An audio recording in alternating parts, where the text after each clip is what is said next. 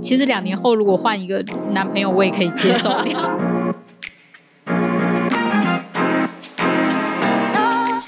嗨，大家好，我是蘑菇。嗨，大家好，我是王喵。我们非常的认真，你知道我们今年去录音四周了吗？真的吗？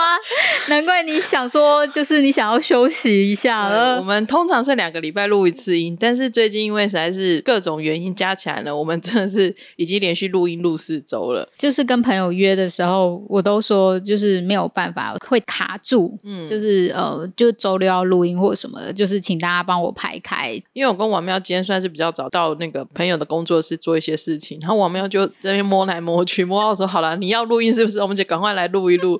我想说再不录，他可能连地都要扫起来了。对，我就跟他说，你等下如果看到我扫地的话，你不要意外。我就是一个就是弄东西或干嘛，然后就不想要做那件事的时候，我就会开始清洁环境。为什么会知道他想录音呢？因为他开始摆弄起了所有其他奇怪的东西。我想说，你到底想要干嘛？原本我想说各自加一点班，然后再回来再回来录音。结果呢？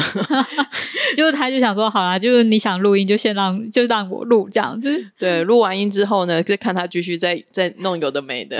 对，好，然后我们今天录音这一天呢，是小娜生日，哎哎，小娜生日快乐啊！对对，我们远端祝福她一下。对，好啊，那我们今天呢，就是要来聊吴庸武的最后一 part 了。哇，真的是吴庸武，真是连续聊了，感觉没有聊，其实才聊，今天是聊第三集，但总觉得好像分量很多的感觉，就是有里面有太多内容可以聊了。其实我们第一次是聊一到八集。然后呢，第二次是跟裴宇一起聊了一些像吹笛人的故事，所以我们今天呢会比较重点会是在后半段的故事，还有我们对于各自就是一些评论的一些想法，或者是其实我们现在开场嘛，我其实也不晓得我们最后会聊到什么。那反正呢，就是跟大家一起来聊聊这部剧的最后，因为我是觉得以今年就是很多戏都算是比较有。重分量的来说，要么就是那一种权贵的那一种复仇，要不然就是很多那一种呃青春很痛很痛的那一种故事来说，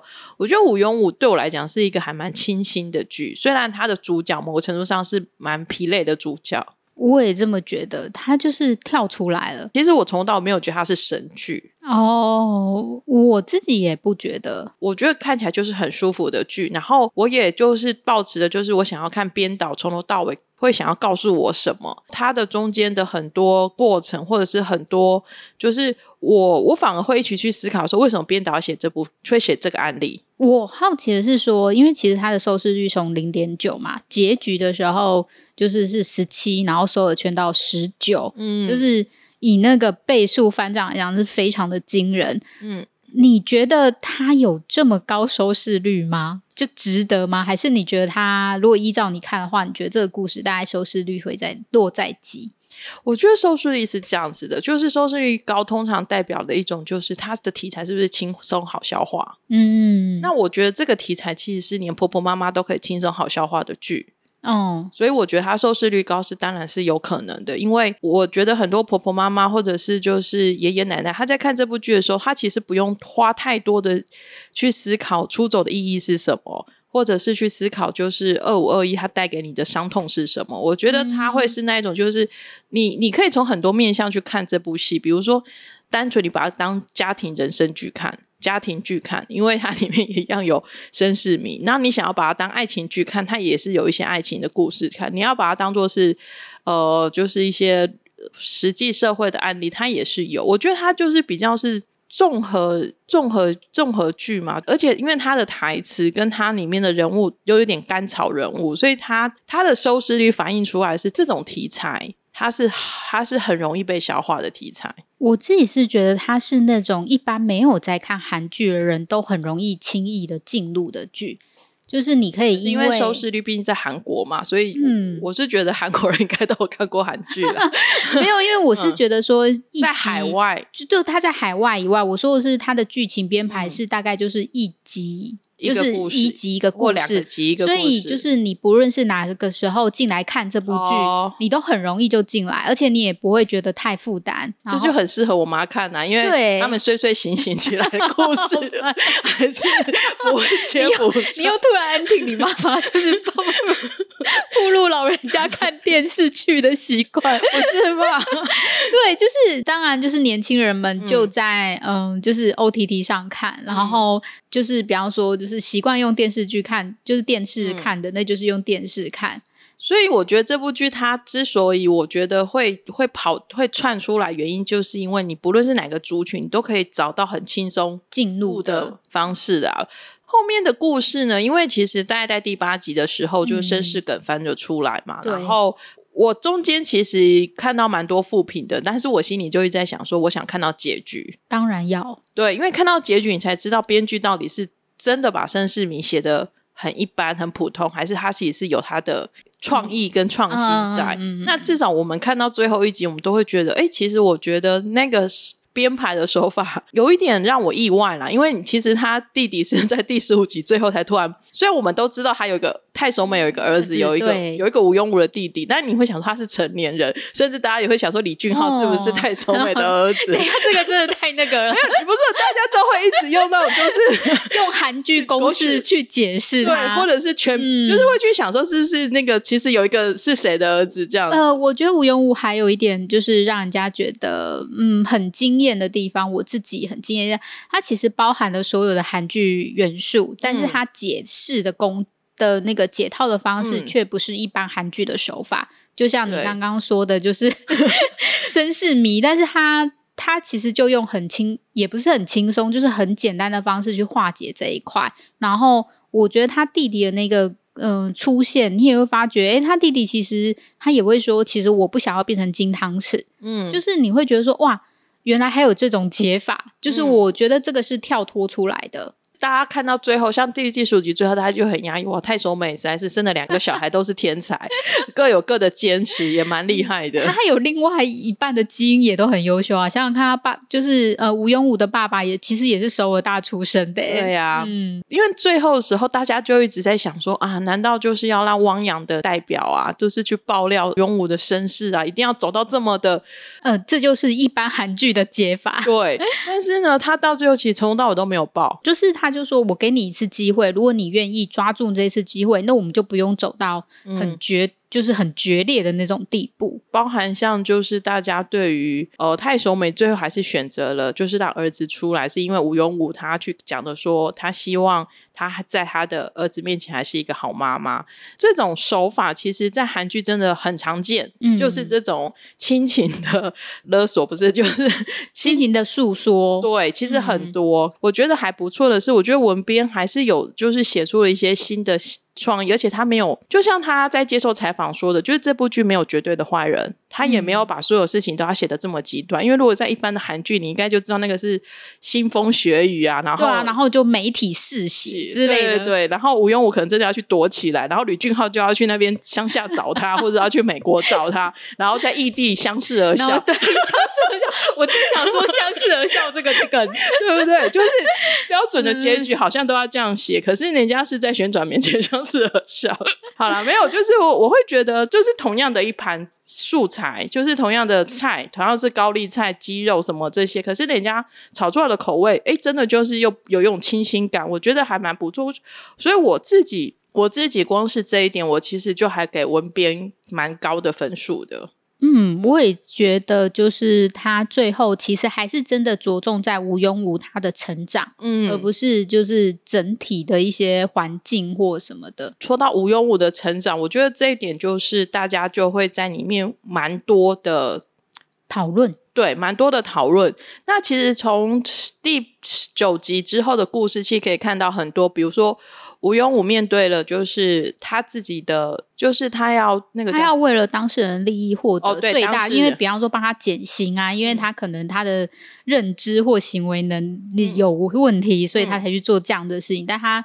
但是其实那个方屁不说没有，其实我真的就是要把这些小孩子拐到 拐到山上去。结局非常的老天爷来来惩谴这样的人，就是那个赌场乐透案当事人，他其实最后他做尽了所有的坏事，然后最后是老天爷把他收掉的。然后这也是实际案例的。可是你可以看到吴庸武，包含像他后面的这些到电商，就是。他必须去成长的原因，是因为可能他认为他要保护当事人，可是当事人如果做错事情，他该怎么办？嗯，然后还有就是说，他要怎么去？简单来说，就是郑律师说的，你到底是要维护社会正义，还是要维护你的当事人的利益啦？那我觉得吴庸武在后面的这几集，其实编剧就是不断的用这些案例来让我们看见吴庸武的成长。我也觉得，就是嗯，如何在不违背自己的，其实你可以知道说，其实吴庸武是很热爱法律的，所以他也非常尊重法律的法条。那如果法律的法条是说，我们要为当事人最大的利益去辩护，那他就会觉得说，我应该要遵守。可是问题是，有时候他又没有办法，但是他明明知道他自己的良心或他的善良是过意不去的，那他如何要在这个中间去取舍，去找到一定的位置吧？嗯，我觉得他就是在不断的摇摆当中。那所以在这过程当中，我觉得郑律师就真的是变成一个明灯般的存在啊！嗯，没错，就是啊。但是想一想啊，没有想到，我真的没有想到，不要太认真工作，各位。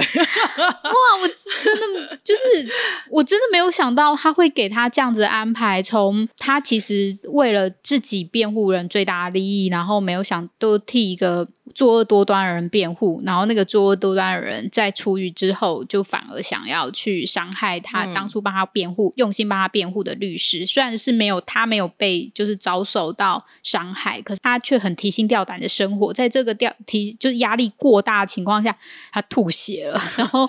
然后就那一周去那一周，超多人说他一定是压到番茄酱，或者是压到番茄，或者是他不小心沾到了印尼，就是大家都会讲说，哎，为什么会是真的吗？你说他吃了麦当劳，然后压到番茄酱，然后他才去检查，检查之后，大家就想说，怎么可能会就是得绝症的？难道就是什么？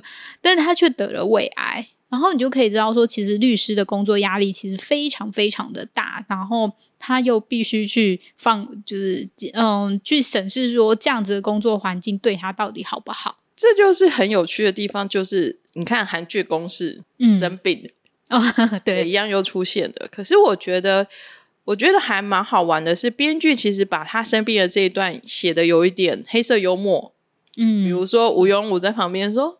你一定要活着回来，一定要！这点真超可爱。可是我当时我那时候看到他们去济州岛，然后郑郑律师开始放飞纸，我就穿着花衬衫出现 在机场的时候，我大笑。然后就是呃，开车的时候他就说我要去坐敞篷车，对啊。然后在那个呃兜风的时候，然后流泪之类的。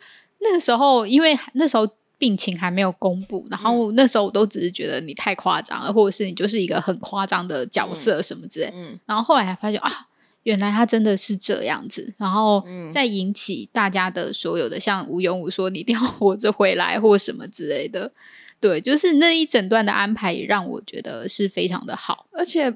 大家都没有哭哭啼啼的。哦，我会觉得就是好像会有一种感觉，就是人生本来就是会遇到这么多事情，嗯，快乐面对也是面对，你悲伤的去面对它也是面对，那就是看每个人怎么去选择。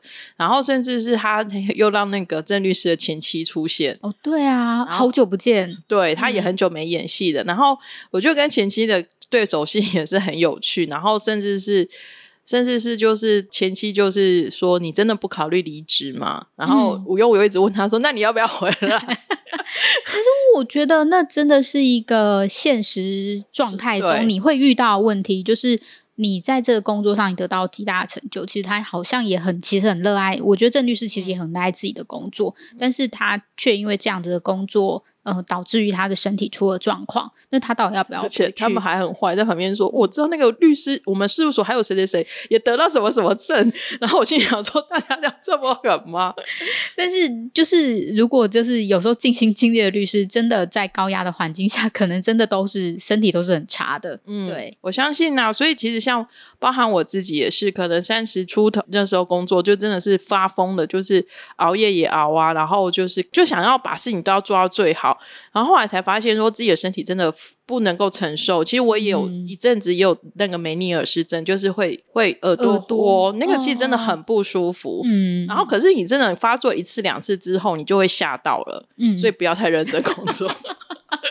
因为是，这是你看无忧无最大，但是你也可以理解说，为什么那三位新晋律师。会继续留在汪洋，因为对他们那他还是很想要在这里去打拼，然后找到自己的价值。因为他们还没像郑律师赚到可以养病的钱呢。好了，就是我觉得本来就是一部好的电视剧，它就是把这种各种人生的酸甜苦辣，它其实就是都演给你看。你要怎么选择，那就是你的选择。可能我相信还是很多人会跟郑律师一样，就是还是他想要追求很多，因为他会觉得他就是还没有到那个位置，所以他没有办法去决定他可能想要当合伙人啊，嗯就是这些的，就是有更更大的成就。郑律师看完后，我觉得就是我们来聊聊，就是那三新晋律师。其实像我自己到最后啊，我最后都说我最近根本就是崔秀妍的粉丝。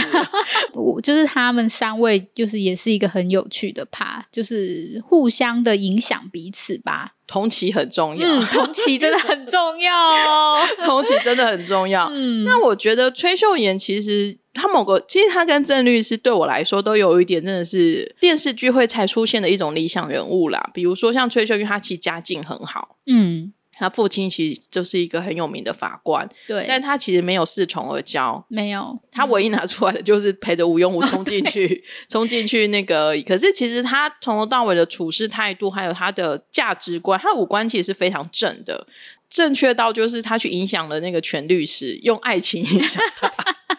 为我当一次傻，我不是不是为我啦，就是当一次傻瓜不行吗？对，因为我喜欢这样的男人。我觉得崔秀妍她可能，因为我觉得她从前面就铺成了，还有一个这样的个性魅力，所以她其实到后面，她对全律师做说出了这些话，甚至其实她还是对于吴庸武有时候在讲一些那个，她还是会阻止他干嘛的。可是你就可以看得出来，就是他对于选择做对的事情这件事情，他其实是非常坚持的。那我还真的还蛮喜欢他的，哦，我也好喜欢他，因为他真的就是呃，当就是她男朋友不在的时候，他根本就是男友力，就是护着他或什么的，然后就是教导他做很多事情，因为他比较知道说怎么看眼色，然后什么话能讲，什么话不能讲，所以他在很多地方都提点，然后关心着吴庸武。对啊，然后甚至是。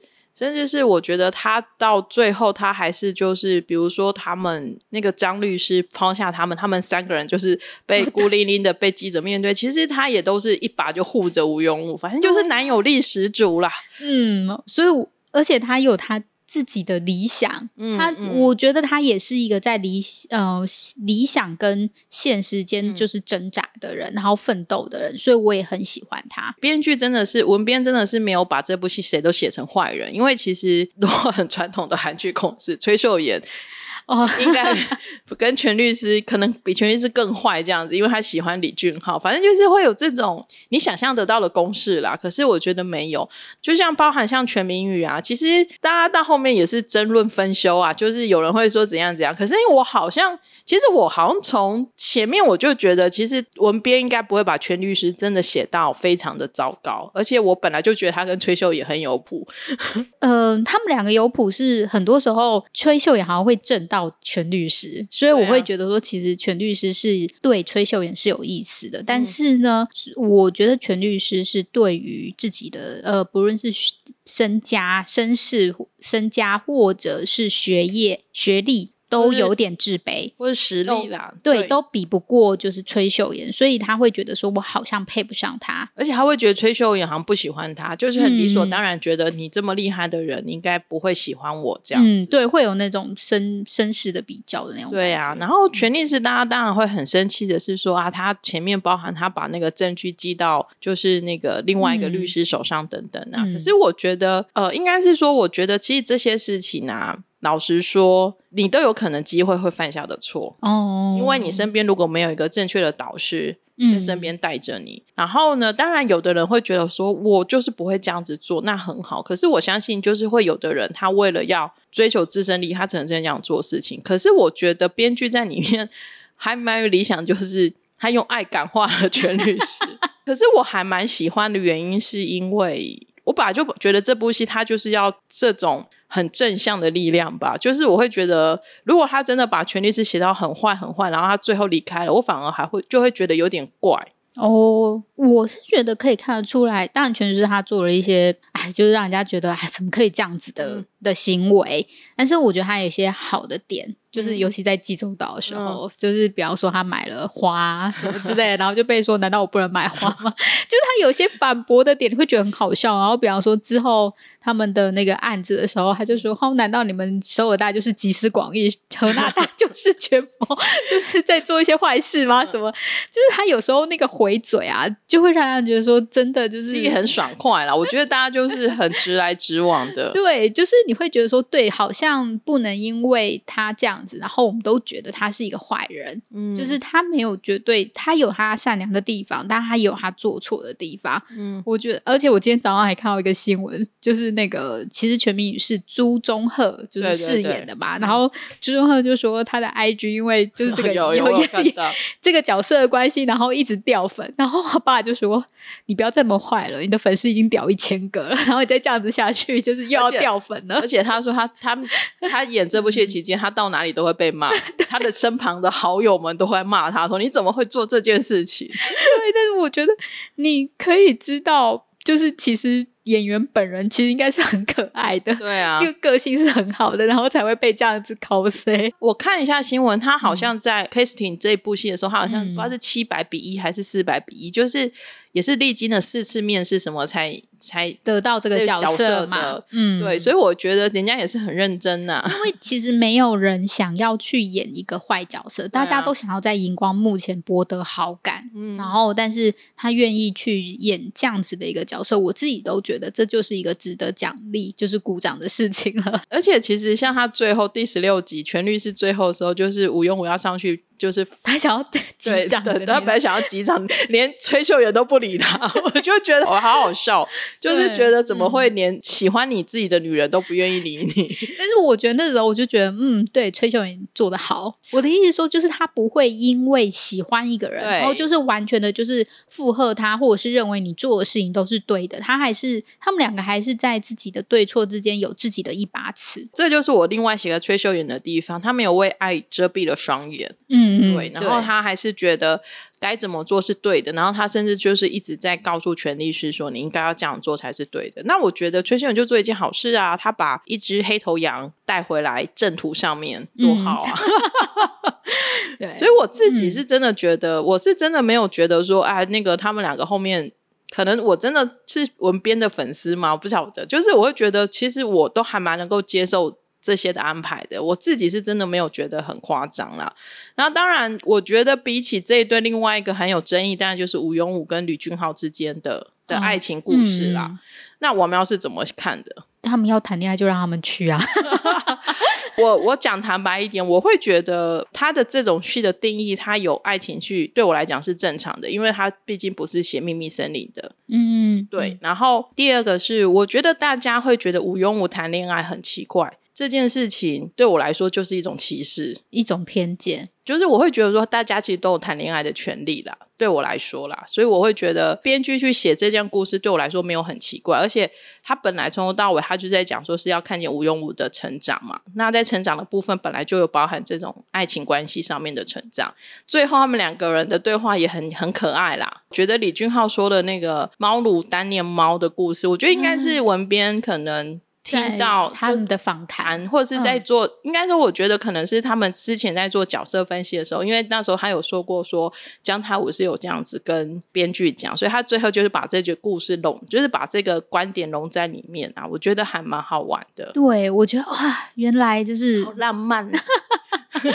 你知道，就是如果你铲屎因为我就是一个猫狗不理的经典代表，然后我自己很喜欢猫猫猫狗狗嘛，但是我去跟猫猫狗狗玩的时候，猫猫狗狗都不理我，我不理，对我是很有名的猫狗不理的那一种人，所以就是，但是我还是很热情的付出我的爱。对，就是还是每次看到猫猫狗狗，还是会很热、很亲切的，然后非常热烈的去，就是知道他们可能会吓到或者什么，反正就是会去跟他们玩耍啦。但是你当他说啊，其实猫也是爱着猫奴的时候，就觉得哦，有疗愈到，就觉得好开心。我就说啊，对，其实你不能很表面的去看待他们之间的爱情关系。你怎么呃，很多人也会觉得说，哎，他们都可能看其他情侣也会觉得说，你们吵吵闹闹怎么可以当情侣？那可是问题是，他们可能有你看不到的那个相处的方面。可能年纪越来越大吧，你就会知道这世界上各种爱情都有。嗯，对，就是各种形态的爱情都有。而且我觉得应该是说，我觉得我是会相信吴庸武的。嗯，应该是我不知道我是文编的粉丝，亦或是我是吴庸武的粉丝。嗯，我会觉得说，如果亲吗？对，就是如果他想要这段爱情，那就让他去尝试这段爱情啊。不论结果的好坏，其实就像吴永武跟他妈妈说的，就是因为他妈妈可能还是会希望吴永武去到一个更更适合他这样的人生活的地方。可是吴永武其实就是说，虽然我很奇特又很古怪，然后又很像是一只一角金冲出一些白金的生活世界里，可是他觉得这就是他。他要过的日子，他觉得这样的价值还是很有价值的。嗯，所以我觉得无用武去谈个恋爱啊，或者是不论他有没有走到最后，因为我们目前 看起来是一个还蛮开放式等第二季的结局。呃，我自己也会觉得说，或许我当然不是说哦，就是李俊浩就是一百分，而是我会觉得说，可能李俊浩也会在这个爱情当中会发现。啊，很多地方他其实真的没办法忍受，嗯，就像很多的爱情关系一样，就是男女相处一下，我就是没有办法忍受这个点，嗯，那他们可能会分手。我觉得那也是爱情的一部分，不论就是不会觉得他们一定要以结婚为前提交往，我觉得不必要啊，嗯。整部剧其实真的就是围绕着吴永武的成长，所以就包含了像是刚刚的爱情，然后亲情，然后甚至是可能让吴永武看到一个很美好的。为人权奋斗的律师的样子，因为我觉得像李凤年的那个不当解雇案的那一个，就是夫妻如果在同一家公司，然后就是一定要有一个人离职，那但是大部分离职的都是妻子。其实我对这一集印象很深刻，是因为就是那个刘律师，就是李凤年所饰演的刘律师，他其实就是一个公益律师，然后他是可以跟他的当事人就是非常的怎么讲，我觉得很美良好诶，就是他们还会去买那个。鲷鱼饼、红豆红豆包、红豆面，就是类似红豆面包给那个就是吴永武他们吃，然后还邀请他们去烤肉，就是整个非常的理想。虽然我不知道这世界上到底有没有让吴永武看见了这样的一个状况，那我觉得这些，因为毕竟他其实才刚只刚当律师一年嘛，所以其实这些东西对他而言的冲击都是有的，需要包含我们自己刚工作的前几年，你你身边遇到了什么样的人事物，可能都会对你的。日后的你的职涯发展其实都会有很大的变化，所以我会觉得，我觉得文编他们是至少在构思这样一个故事，对一个新人律师，他给他的各种冲击，我是觉得都还写的还蛮够的。嗯，我自己也很喜欢这一个，你会知道说，其实法律啊，就是大家真的是充满心机。你你知，就是汪洋，他就是在。那之前就先设计了那个样子，让他看起来真的不像就是性别歧视。嗯，但是当你去深究的时候，你会觉得整个大环境，大家都会说你有选择啊，你可以其实真的就是老公辞职啊，又不是真的要老婆辞职。可是问题是在职癌的规划上面，大部分人就是老婆必须去辞份辞掉这份工作，然后他必须就是重新找工作，或者是真的只能当家庭主妇，没有办法在这个职业上。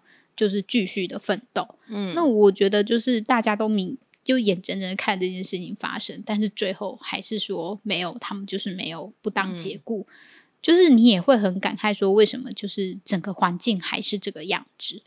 我觉得法律对我来说哈，虽然我不是念法律系的，然后跟法律也有一点远，可是身边其实是真的蛮多练相关的人，然后自己工作上也会处理到很多合约啊，或者是一些反正人总辈子总要跟人家签约嘛。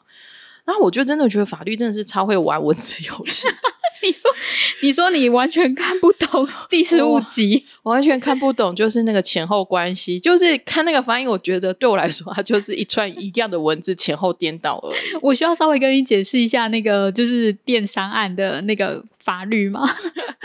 可以啊，可是因为有人也有在我粉砖上面用一个很简单的譬喻给我，我也觉得我就是听来也还蛮，他就用那个就是如果有人那个门锁哦，对，找小偷，对，那个也蛮恼的。不过你还是可以解释一下，没有，我觉得他这样子的话，应该就可以稍微就是解释到了，就是可是也可以解释一下，因为我们应该有很多观众朋友可能也搞不清楚这一段。他后他其实强调应该是因果关系啦，就是呃是这个原因导致于这样子的结果，你才修法前是这样对不对？修法前是因为你比如说你没有设置密码探奥的时间，而导致的被骇客侵入，要有成立有这样的因果关系，你才要会被罚款。嗯嗯，是这样。那修法后呢？修法后就是骇客入侵，如果是用其他的方式，并不是因为这个原因导致的，但是因为你没有设置这个东西，你还是一定要负责。他会觉得整体而言，就是电商就要负起这样的责任。嗯嗯，好哦。反正就是我大概可以知道，就是修法前是有强调因果关系啊，修法后是没有这个因果关系的啦。那只是说，就是各位如果要打官司，请记得找一个厉害的律师哦。没有，我觉得那个就是至少新旧法就是有修法的话，他应该要发楼上，他不是不应该说他有修法哦，就是这样就太不认真了。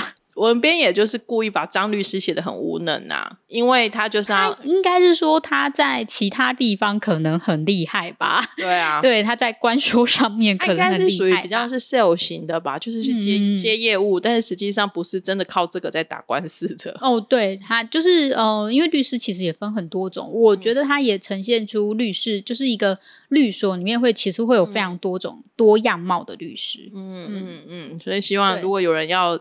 想要当律师，或是正在当律师，可能可以多看看吧。哦，他看了可能会，你知道，就是同行都会觉得啊，哪里哪里就是演不好。吴庸武其实我觉得蛮成功的，是说他呃，他创造了一个这样的一个新的 IP，然后呢，一个。有一个这样子的一个主角人物，所以其实包含像听说美国美剧也想要翻拍，嗯，然后漫画也有要开始，漫画好像已经有了样子，已经有了，然后我相信应该会有更多的，可能会有更多的翻拍，或是更多的 IP 的合作了。那所以我会觉得这也是好像有音乐剧的样子，哦，也有音乐剧，所以其实这就是一个制作公司 一个还蛮厉害的一个部分，因为他们花了很多时间去挖掘了一个这样子的一个一个 IP 出来。你不能说它真的是非常的紧凑，因为其实还是有一些会觉得稍微冗长了一点的东西。可是对我来说，我觉得导演不愧是有拍过《浪漫金师傅》的，就是我觉得他在于这种情感上面的的拍摄跟他的剪辑，我觉得还是有一定的水准啊。就是至少对我来说。如果真的要拍第二季的话呢，我我觉得可能会变成是我在猜，可能就是职业多年五五五，不用不用讲多年，职业五六年的一个吴庸武，他到底会有什么样的成长？不知道。我觉得他设定的，因为听说听说是就是哦，制作公司当然想拍啊，因为就是收视率这么好，但是演员们好像都还就演员经纪公司都说还没有收到具体的提案，我觉得这是可以理解的。嗯，然后我想说那时候他说什么二零二四年，然后我想说哦是要等姜泰武，是等姜。退伍退退伍后这样之类的，然后我就想说，其实两年后如果换一个男朋友，我也可以接受。我是否心放很宽？所以他们就分手了，什么我也可以接受。那柔美的细胞嘛，所以现在还蛮流行，就是换男朋友的。就我不会觉得说啊，但是我还是很希望崔秀妍在。就是我希望在的人，可能跟大家期盼的人不太一样。嗯，我觉得就是他还是一个可以发展的题材。再来是我自己对觉得文编对于社会议题的看法，我是蛮欣赏的。他会点出来，然后就是他要点的重或不重而已啦。嗯嗯。然后因为我觉得的确有一些东西，他的想法可能跟我们社会现在的想法还不一样。比方说，就是身心障碍人士是不是能够拥有爱情？这种比较激烈的议题。然后跟就是所谓的就是不当解雇案，我觉得那些比较深度的议题，大家怎么去看待？呃，我觉得就是文编都会给大家很好的思考。其实我甚至觉得他那个法务部长的候选人那一段都会有点反讽，嗯，什么事情呢？因为因为如果你有去观察韩国这几年的政治发展，其实对，就是通常政治人物是不会那么干脆的啊，嗯。对，可可是他他他算是蛮漂亮的下台嘛，因为他其实之前他其实是想要把孩嗯他儿子送出，他还是有说了一点谎，说他是呃事后才知道啊什么之类的，但至少也还算是明快的，就是是下台了。可是因为像有一些他可能其实是他就一直说没有没有没有之类的，对，反正就是这种我都觉得文编都有一点。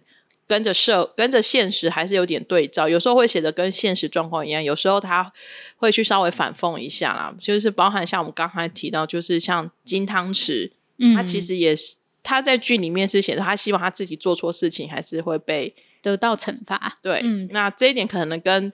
一般的韩剧会有一点不太一样，或者是一般现实生活现实生活中的状况会不太一样。对对，就是才就是你你会看到哦，原来就是韩剧里面也有善良的人啊 善良的金汤匙吗？反正呢，如果他真的有拍第二季呢，我们应该也都会先看一下啦。不过还很真的还很久，因为中间姜太武也还要去当兵。对对，然后还还有一段。而且我觉得那个朴文斌可能越来越红，以后要怎么安排那个就是嘎嘎戏，真的是也很难讲。对啊，他现在应该算是这部，我觉得他的那个应该就是进入到真的是以 top 的女演员的一个部分的。姜太武最近真的去拍了李俊浩在拍的 Subway 的广告，哇！知道 Subway 广告，我觉得 Subway 真的好有钱哦。对啊，我想知道 Subway 的广告应该也是一种成就了吧？应该是吧，因为毕竟毕竟 Subway 可是那个很会选，也是个大金主。最后我觉得一定要夸奖一下，就是这部戏的戏剧啊，就是。最后那个所有的出现过的海豚啊、金鱼啊，全部都出来了，我觉得好漂亮。那个地铁那一个，嗯，我觉得这可以看三百万就不见了。哎，对啊，有可能。但就可以知道他们制作的精美，不在于不只在于他们的剧情、人物的设定。我觉得它整体的包装，哇，真的是非常厉害。因为我觉得他请的插画，他每一。嗯，它就是它是分段插画，并不从头到尾都用一个插画家，但它的插画的那个意境，然后呃，都可以带让让大家引起那个话题嘛，都会觉得很漂亮或很可爱。就是韩剧，它在这种包装上面是真的很很强啦，有他们自己独门的方法，然后。包含它，它的整个戏的氛围的营造，它不是很直直白白的，就是只是把故事说给你听而已。他会用这些东西去营造出那个氛围，让你更快的入戏，然后进入这部戏的故事里面。我觉得这一点也算是。真的是所有做内容的都可以好好的去观赏去看的，那这也是这几年韩剧的强项啊。对，就是真的很烧钱，但是 你可以看着它有一只金鱼过去，可能三百万台币就不见了。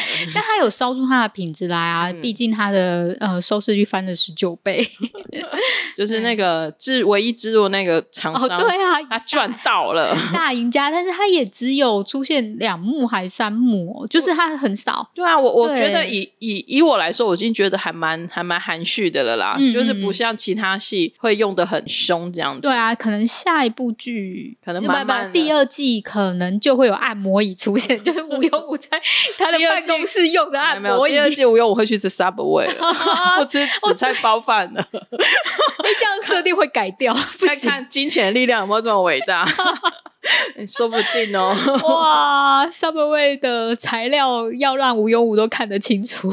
就那个 西洋版的紫菜包饭，但 是但是紫菜包饭，你看吧，你我们看这个剧的期间，蘑菇就去吃了紫菜包饭，然后最后的时候，我就想说，嗯，我也要在最后的时候吃个紫菜包饭。我们都吃，很多人都，然后我把那个线洞剖出来的时候，也很多人说他去吃了紫菜包饭，那我就会觉得好像还是要应该吃一下。忘了讲那个。济州岛的那个猪肉汤面，还托了他们，那个我也好想去吃，我也好想吃，超想去吃济州岛的。没错，还跟王喵说，我们现在是去济州岛租敞篷车，但是 王喵，但是王喵跟我说，可不可以租只要开天窗的车好？对。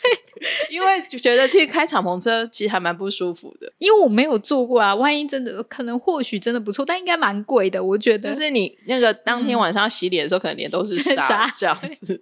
但是我们都去过济州岛，我们也还蛮喜欢济州岛的，真很舒服。好哦，那无用物呢？我们等于就是。第三集呢，就是跟大家真的是还蛮诚实的，跟大家聊聊我们自己对这部戏的看法。我跟王苗真的都算是还蛮喜欢这部剧的，但那种喜欢的程度就有点是我不知道，就是那种很有亲和力的剧，就是对我们来说，它就是很有亲和力的剧，然后是那种看起来就是很舒服的，然后真的是会，我觉得给了我很多正面的能量。哦，嗯嗯，因为我觉得就是你，你知道你在生活中啊，或者是你看到一些新闻、社会的媒体议题那些东西，都会让人家觉得很很失落、很低落。但是你看吴用武，你就会觉得好像比较正面一点。对啊，就是连走旋转门都会很有正 能量，会把一些。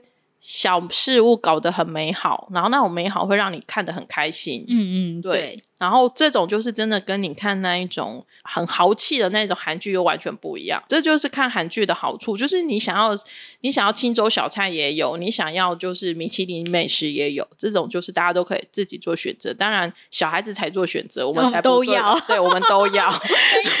我们都要看。对对。那今天就是我们今天的无用武的一个第三节特辑。那如果你喜欢无用武呢，也欢迎你到蘑菇食堂来跟我们聊聊看，就是。你喜欢吴庸武的哪里？然后呢，我们也期待就是恩斌的新作品，真的还蛮期待。然后我也蛮期待崔秀妍的新作品啊，他要加入那个啦，谁？